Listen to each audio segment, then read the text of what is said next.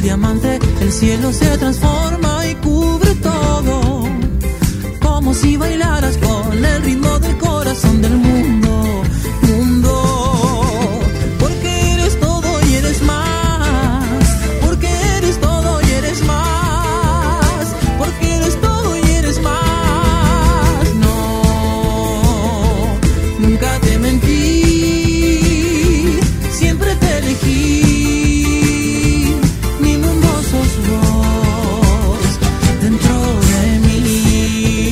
Empezamos la última hora de Ahí viene Ramón en el aire de Radio Nacional Rosario hasta las 20. Estamos acompañándolos y cerrando una nueva semana. Y qué mejor que cerrarlo como lo hacemos todos los viernes con música. Mucha música, siempre que sobre. Que nunca falte, por favor. Siempre, siempre. Le quiero hacer la primera pregunta a Nahuel Penici y después te puedo dejar la segunda voz a quien la quiera tomar. Por favor.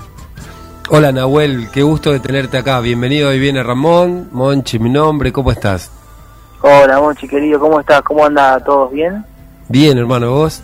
Muy bien, por suerte. Muchas gracias por llamar. Acá estamos. Estamos en Florencio Varela, en, en mi barrio.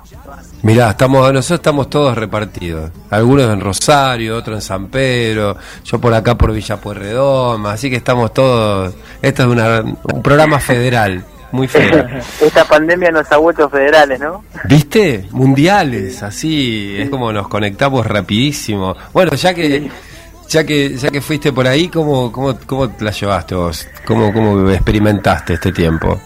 Y fue fuerte, la verdad que el primer momento era algo increíble, ¿no? no nunca me podía imaginar vivir una pandemia, aparte, bueno, cómo, cómo se vivió, ¿no? Este, me, me imagino que habrá habido otras pandemias también en el mundo, pero, pero bueno, en, en, en este caso estábamos todos conectados, ¿no? Por internet, por la tecnología, y era fuerte también ver cómo repercutía en, en todas partes del mundo, ¿no? No solamente acá en Argentina, y bueno, eh, la pasé con momentos de un poquito de angustia por, por mis amigos, por los seres queridos que no veía, pero después obviamente que, que me fui eh, acostumbrando y, y creo que un poco nos reinventamos, ¿no? A, a hacer las cosas que, que veníamos haciendo en este nuevo formato y bueno, y creo que en mi caso la música me ayudó muchísimo para canalizar y para profundizar en cosas importantes, ¿no?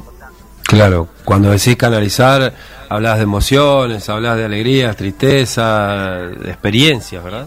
Sí, sí, sí, sobre todas las cosas, viste que a mí, por ejemplo, la música me es como si fuera una terapia, ¿no? Porque uno cuando canta una canción es como contarle cosas a la gente, ¿no? Eh, contarle qué es lo que me está pasando a mí, qué es lo que siento eh, adentro y, y- bueno, nada, más allá de, de que quizás la canción la conozcamos todos o sea una canción nueva, creo que, que cada cada versión de un tema tiene eh, emociones diferentes, ¿no? Y bueno, y por eso es como una terapia, así que la pasé muy bien por ese lado también, ¿no?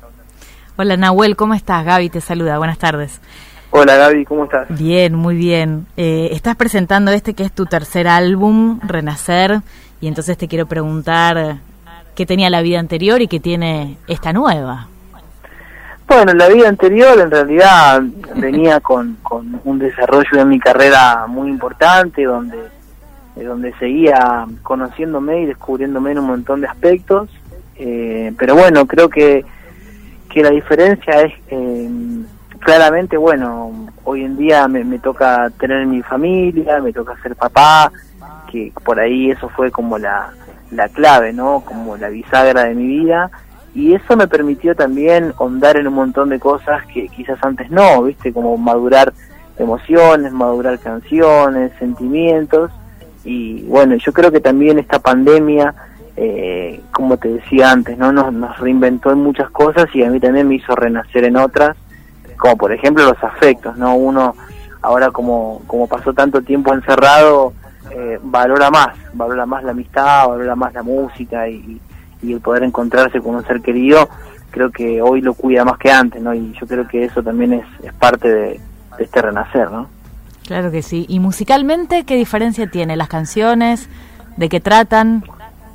Musicalmente yo creo que lo más importante estuvo más en lo interpretativo, ¿no? Me tocó trabajar en este disco con Julio Reyes Copero, que es un productor colombiano muy importante, ¿no? De la música latinoamericana moderna.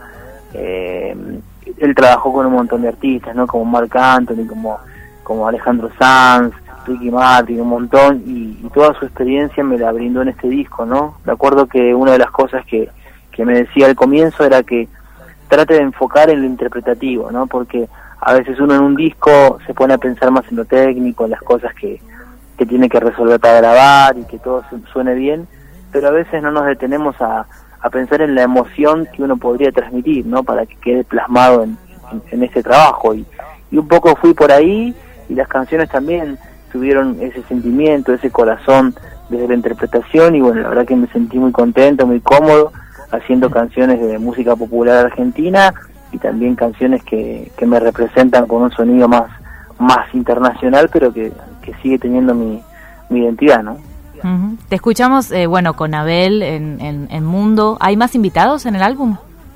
En realidad, mira, este álbum lo quise lo quise hacer como más este más íntimo, ¿no? Porque más tuyo, en, más mi, más mío, porque yo siento que que el que renace en este momento, digamos, eh, quizás muchos renacemos, ¿no? Pero en este caso me enfoqué más en mí y sentía que, que Abel era uno de los pocos eh, invitados que, que, que, tenía como, como un lazo de, de, amistad, ¿no? Y, un lazo afectivo, porque también, bueno, nos conocemos hace mucho tiempo, es amigo, y, y la verdad que yo admiro su generosidad, su calidad artística y su persona, entonces por eso lo quise invitar y, y, estoy muy, muy agradecido que me acompañe en, en mi renacer, ¿no? Uh. Nahuel, ¿cómo estás? Miguel te saluda. Eh, estaba escuchando y asociando, después de escuchar el disco que yo decía antes de la presentación, que es un escucharte cantar es como detener el tiempo, digo, hay que sentarse y escucharte porque la verdad que es tenés una forma para cantar, digo, haz eh, una limpieza en la voz y en el estilo que es personalísimo, pero yo asocio el renacer también con algunas canciones, porque por ejemplo tomás eh, Canción de Lejos para abrir el, el disco, que es un, clásico de música de César Isela y la letra de Tejada Gómez, y después tomás una canción de Juan Luis Guerra, y sin embargo están unidas en, una forma de cantarlas que es inconfundible, digo, uno lo, lo escucha y decís, este es buenísimo. Digo, ¿ese, ese, ese, ¿Esa es la tarea, digamos, un poco? Sí, sí, totalmente, Miguel. ¿Cómo estás? La verdad que Hola. Eh, mi tarea, obviamente, es descubrirme y redescubrirme en canciones no solamente mías, sino de otras, ¿no? Y, y, por ejemplo, cuando imaginé esta, esta versión de Canción de Lejos, encima, paradójicamente, Canción de Lejos fue la última canción que entró al disco. Entró como así yeah. como medio por la ventana, ¿no? Como cuando se esconde el sol y entra el último rayo. Este, así entró la canción y terminó siendo la número uno del disco. Entonces, eh, son cosas que, que no se explican, que solamente lo explica la emoción. Yo sentía que, que era lindo empe eh, empezar cantando a capela, ¿no? Como para, para dar como mi, mi saludo, ¿no? Mi saludo y mi, y mi carta de presentación en, este disco que justamente te decía que, que lo siento como muy mío y bastante íntimo. Eh, y, y, obviamente que el desafío es eh, tratar de mejorar las canciones que, que uno agarra para versionar, pero obviamente con mucho respeto, ¿no? Con muchísimo respeto porque tiene una esencia ya la canción, ¿no? Por ejemplo, con Hasta que me olvides me pasó de que eh, claro, yo nunca me imaginé que, que, la podía grabar, ¿no? Porque obviamente lo, la, la, conocemos todo por Luis Miguel, una balada súper famosa, pero de repente me, me, encontré con, con el dato de que, de que es de Juan Luis Guerra. Y cuando me enteré que era de él, dije, uy, qué, qué lindo sería poder ir un poco a la fuente de, de, de origen de la canción y pensar, ¿no? A la Juan bachata. Luis, claro, si Juan Luis es el rey de la bachata, quizás esta versión salió bachata y después después se transformó en balada. Entonces un poco fui por ahí y la verdad que, que me sentí muy contento haciendo una bachata eh, con bastante cuidado no también le agregamos un bandoneón para que tenga un poco de, de, de, cosa argentina y la verdad que quedó muy lindo y estoy muy contento por, por el resultado no bien. Eh, sentís que es así como tu el lanzamiento definitivo a una carrera internacional, digo, más allá de tu paso por los Grammys, de lo que pasó en Viña del Mar, este, este, bueno, y de ese momento tan emocionante que todos vimos y en las redes, y bueno, este, que tu nombre empiece a, tener una resonancia en toda Latinoamérica y en, la parte eh, este, de habla hispana en Estados Unidos, pero digo, ¿sentís que con este disco pones un pie más firme, digo, en ese contexto, Nahuel?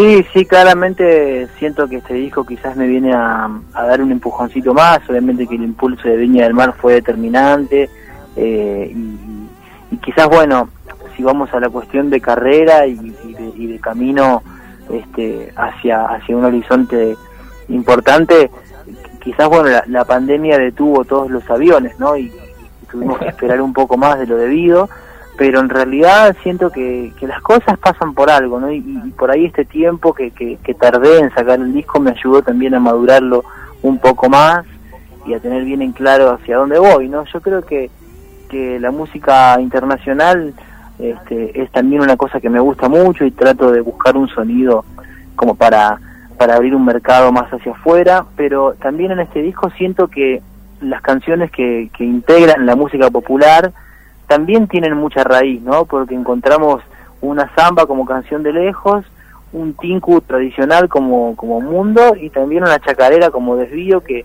que también este, viene como a, ocupar ese, ese lugar de raíz, ¿no? Un poco diciendo que me gusta este, volar hacia horizontes donde, donde nunca imaginé, pero siempre cuidar mi raíz, ¿no? Con la música argentina y eso trato de mantenerlo en este disco.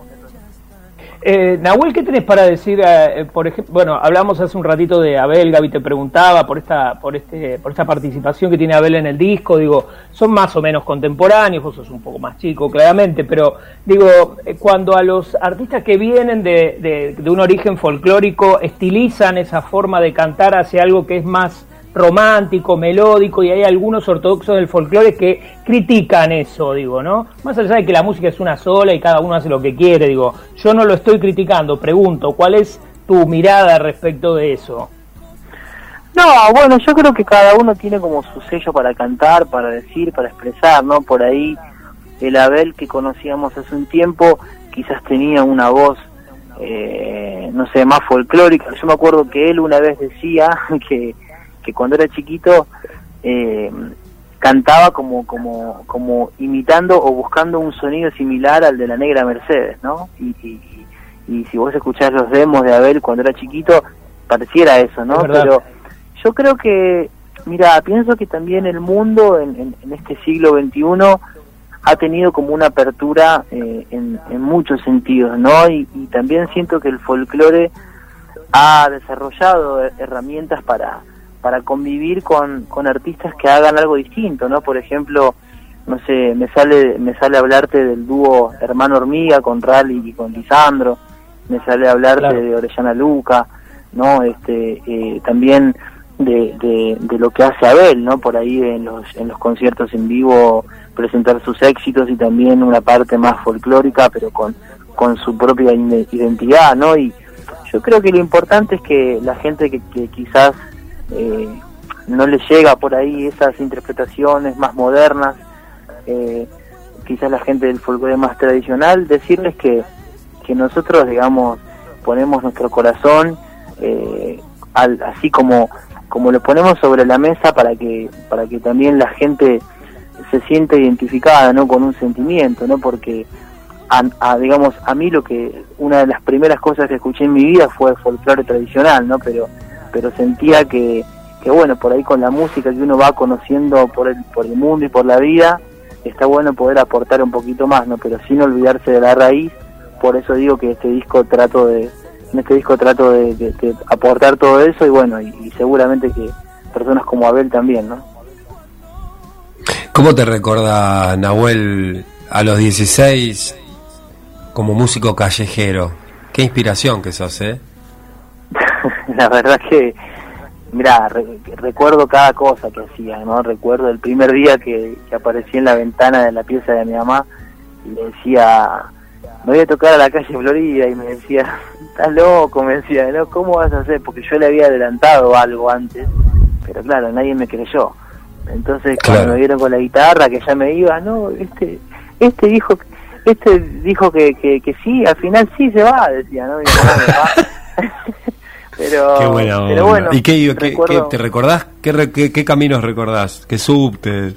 Recuerdo, mira, recuerdo la primera vez que fui a tocar fue a Loma de Zamora, a La Prida. Y me acuerdo que me tomé un colectivo, el 266, acá en Varela, que me acuerdo que tardó un montón y yo decía, che, que vaya más rápido, porque tenía mucha intriga de ver cómo, cómo, cómo era tocar en la calle, ¿no? Y, ¿Y, cómo fue ese, esa primera vez? Una fue hermoso, ¿no? Me acuerdo que al principio, claro, yo siempre canté a capela en la calle, ¿no? Digamos, sin micrófono, así nomás, ¿no? Eh, me acuerdo que tocaba con la púa en ese momento la guitarra, porque claro, se me, se me lastimaban los dedos para, por tocar tan fuerte, y entonces, claro, trataba de buscar el, mejor sonido, y me acuerdo que el, primer día sufrí mucho la voz, porque, claro, no estaba acostumbrado a tener que, que, gritar, ¿no? Porque obviamente que hay un dicho que dice... Eh, no canto lindo, pero sí canto fuerte, ¿viste? En realidad, en la calle que canto fuerte, ¿no? Para que te escuchen. Claro.